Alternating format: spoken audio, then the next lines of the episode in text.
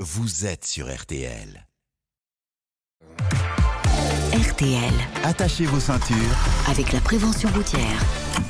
Oui, on vous aide hein, grâce à Christophe Bourou notamment. Euh, tiens, euh, justement, avec un prix du carburant très élevé à la pompe en ce moment, eh bien, il faut lever le pied pour économiser l'essence, mais aussi pour gagner en sécurité. Mais ça à une condition.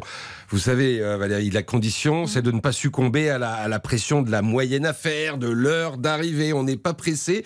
Il faut aussi résister à la petite voix qui vient de la place arrière et puis Oh qui là, oui. régulièrement vous dit... euh, Papa Papa On arrive quand?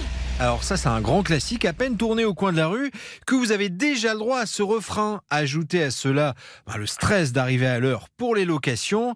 Et la tentation est grande d'appuyer sur le champignon. Mais dans ce cas, vous prenez de très gros risques pour pas grand-chose, selon Christophe Ramon de la prévention routière. C'est bien simple, hein, quand vous circulez sur autoroute, euh, roulez euh, 10 km heure au-dessus euh, de la limite, euh, c'est une distance d'arrêt qui, qui augmente fortement. hein. Il faut, faut compter une longueur supplémentaire de 10 à 20 mètres, ce qui représente la longueur d'un poids lourd ou d'un autocar. Et en plus, vous allez davantage consommer de carburant et pas qu'un peu. Si vous consommez 0,5 litres, euh, 1 litre au 100 euh, sur une distance de, de 500 km, bah, à la fin, euh, ça fait une surconsommation qui peut atteindre 5, 5 litres. C'est donc plus de 10 euros de gagné.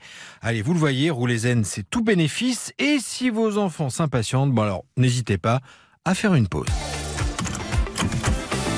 Non, franchement, soyez prudents, vous arrêtez régulièrement.